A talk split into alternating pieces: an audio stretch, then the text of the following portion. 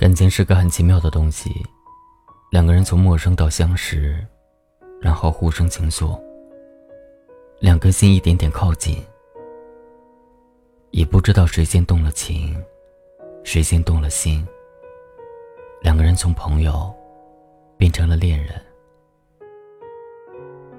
后来，两颗心又一点点疏远，也不知道谁先伤了心，谁先伤了情。两个人又变成了陌路。亲爱的听友们，你们好吗？我是锦绣，欢迎来到这期的花火。今天要跟大家分享的文章名字叫《爱过，分开过，遗憾过，然后开始新的生活》。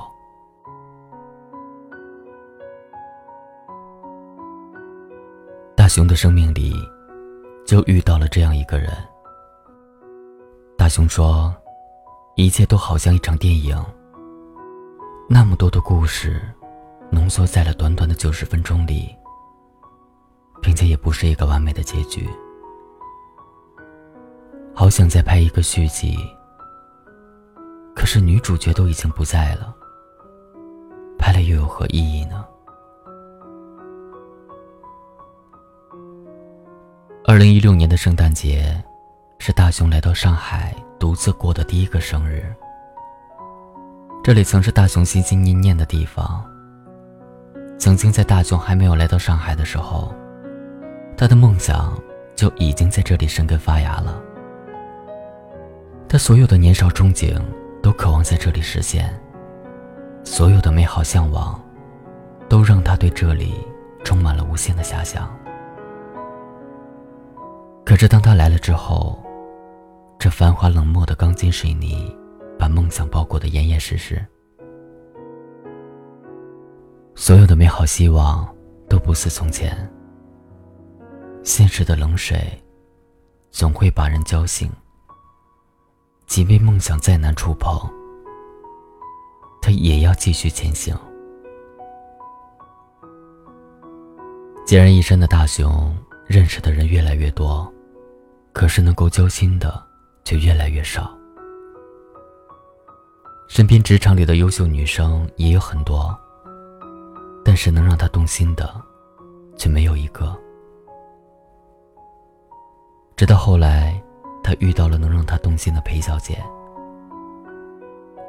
可感情这东西，就像梦想一样，如果那么容易就唾手可得，又有谁会珍惜呢？又怎么会奋不顾身呢？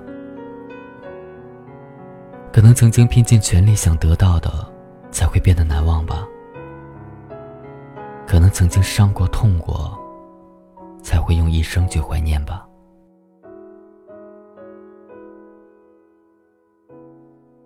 裴小姐是公司在北京办事处的行政主管，因为工作上的需要，两个人通过几次电话。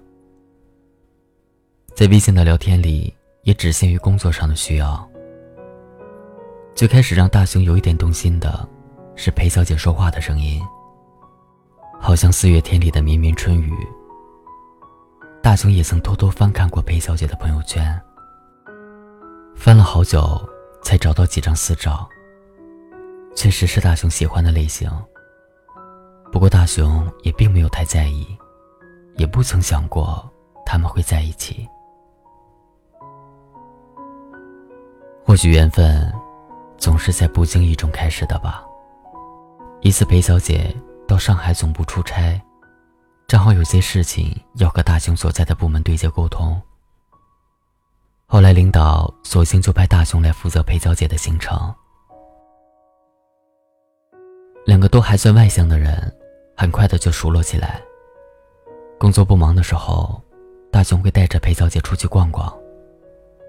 去过外滩散步，也看了夜晚的明珠塔，逛过南京路的步行街。也在下雨的时候，一起躲在古朴的弄堂。那么多浪漫的事情，却发生在以同事关系相称的两个人身上。一周的时间很快就结束了，裴小姐也要回北京了。大雄送裴小姐去的高铁站。分别的时候，两个人客气的握手道别。回去的路上，大雄总感觉少了点什么，心里又好像多了点什么，但是说不清是什么。反正他从没有想过爱情方面。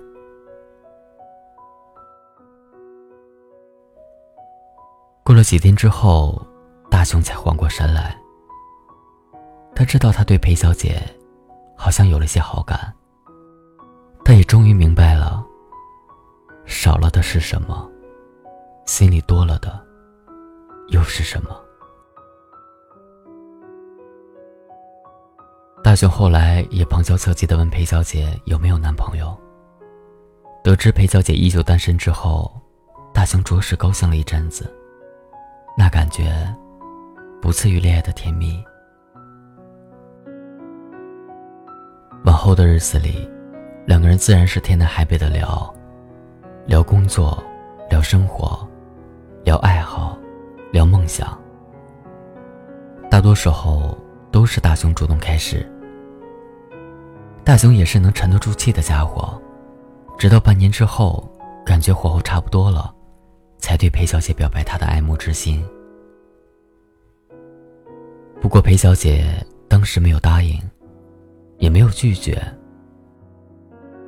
但是大雄依旧穷追猛打，后来直接跑到北京，才算把两个人的关系敲定下来。或许是裴小姐出差时大雄无微不至的照顾，让对方有了好感；或许是大雄的坚定，让对方也动了心。不过，好的是两个人终于在一起了。坏的是，两个人暂时还是没有在一起。异地恋对于他们来说，应该不是什么太大的问题。他们想着，等总部这边有人事调动的时候，看看能不能把裴小姐调到总部这边。不过，这跨越万水千山的感情，总会要比寻常人的爱情。多付出一些，不容易一些。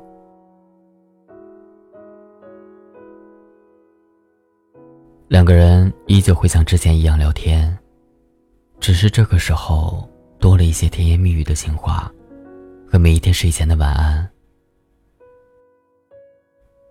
无法面对面谈情说爱的两个人，只能依靠手机了。有什么开心的事情，都会给对方发个信息。一起开心一下。吃了好吃的，看见了好玩的，也会拍个照，或者视个频。不开心的时候，也会向对方倾诉。不是期待对方能帮忙解决问题，只是想得到对方的安慰吧。有的时候，你所在意的那个人的一句话，足以抵得上千军万马。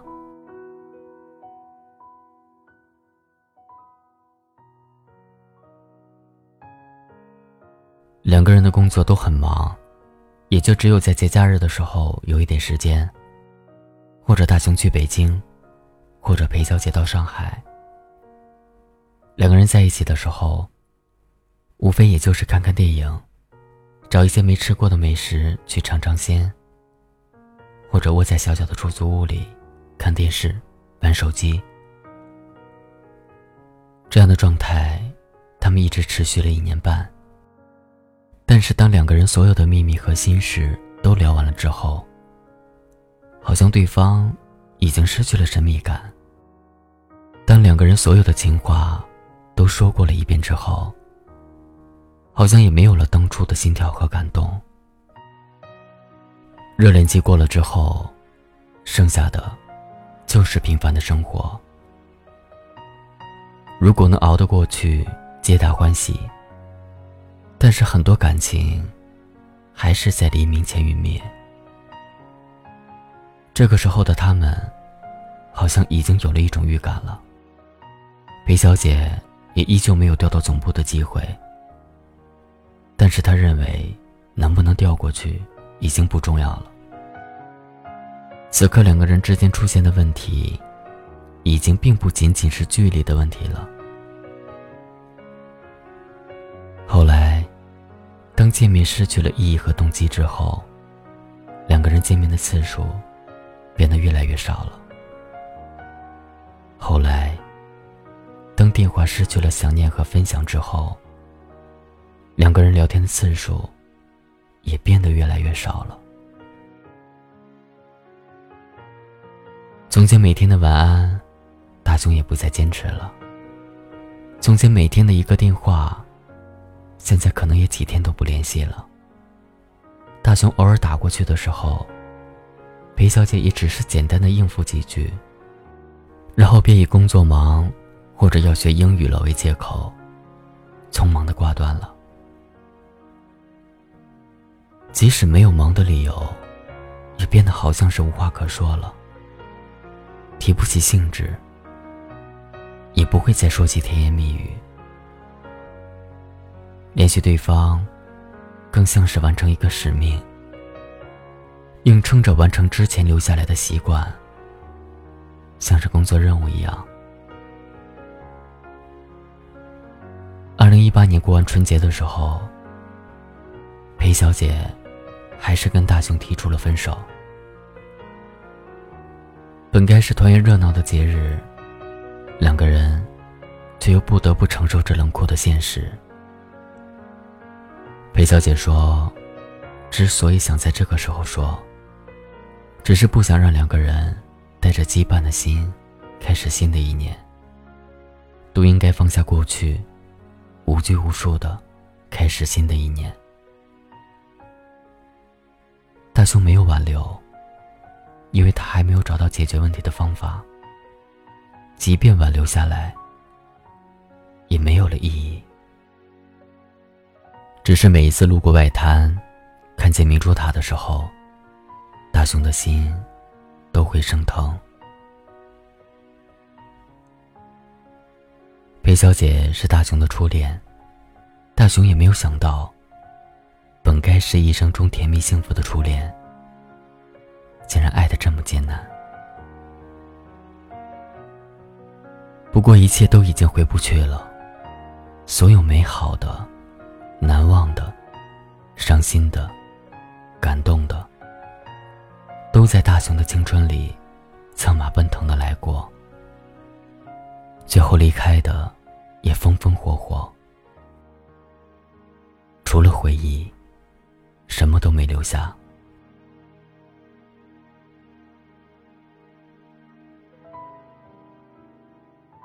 感情里的伤，往往都是久病成疾。可能没有激烈的争吵或肆意的咆哮，也不曾心痛到流泪，亦或委屈隐忍。但那若有若无的爱，就像给你下的慢性毒药，一天天腐蚀着你，直到耗尽你最后的一丝力气。看过了那么多的爱情故事。无非就是两种结局。一种是熬过了那么多年，终于找到了爱情；还有一种就是爱了那么久，一个要走，另一个没挽留。于是，在一起的，成为了旁人羡慕的榜样，也让迷茫的人再一次相信爱情。没有在一起的。留下的只有遗憾。他们说错的时间遇见了对的人。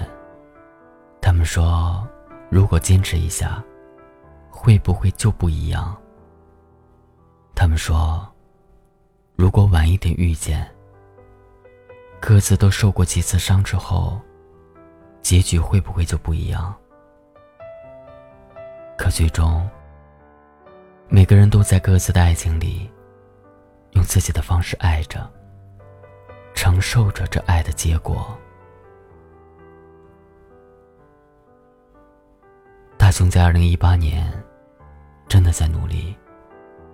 好像除了拼命工作以外，也没什么能治愈他的这段伤了。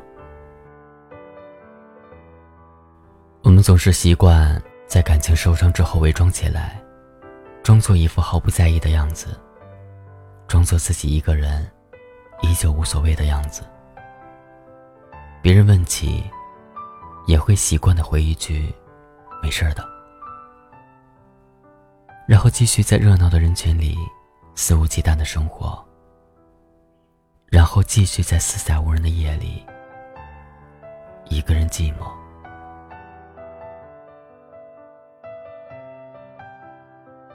分了手之后，很多人都会在这段伤痛里自省：到底是哪里出了问题？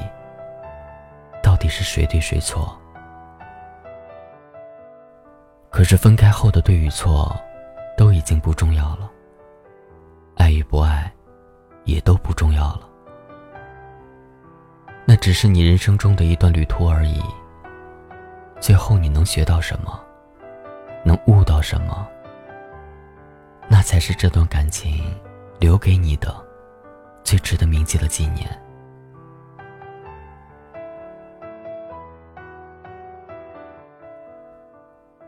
前段时间，大雄一个人又去了当初他和裴小姐一起躲雨的弄堂。只是那天烈日当空，大雄一个人在那里待了好久。也许。是在躲回忆。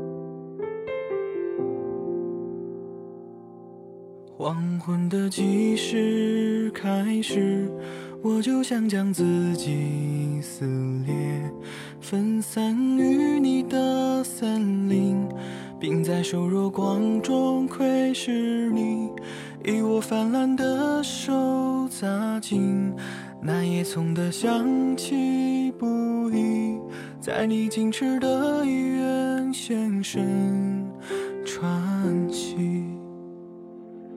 如同一头麋鹿闯进一座荒原，我是一个动物踏进你的眼里，在热烈的鲜肉中闪烁，在缠绕的山谷中流荡，繁殖之中出落你花雀一样的巧音，而我只想抱你，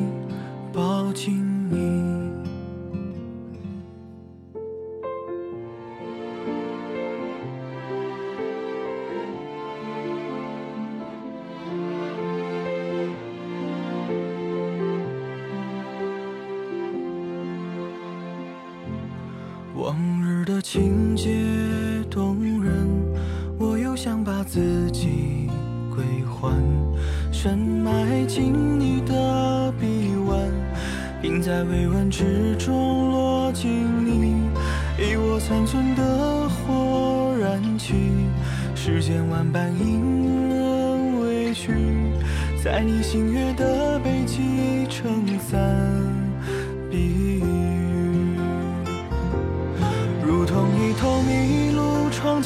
荒原，我是一个动物，踏进你的眼里，在热烈的鲜肉中闪烁，在缠绕的山谷中流荡，繁殖之中出落你花雀一样的巧音，而我只想抱你，抱紧你，如同一头。荒原，我是一个动物，踏进你的眼里，在热烈的鲜肉中闪烁，在缠绕的山谷中流荡，繁殖之中出落你花雀一样的巧音，而我只想抱你，抱紧你。而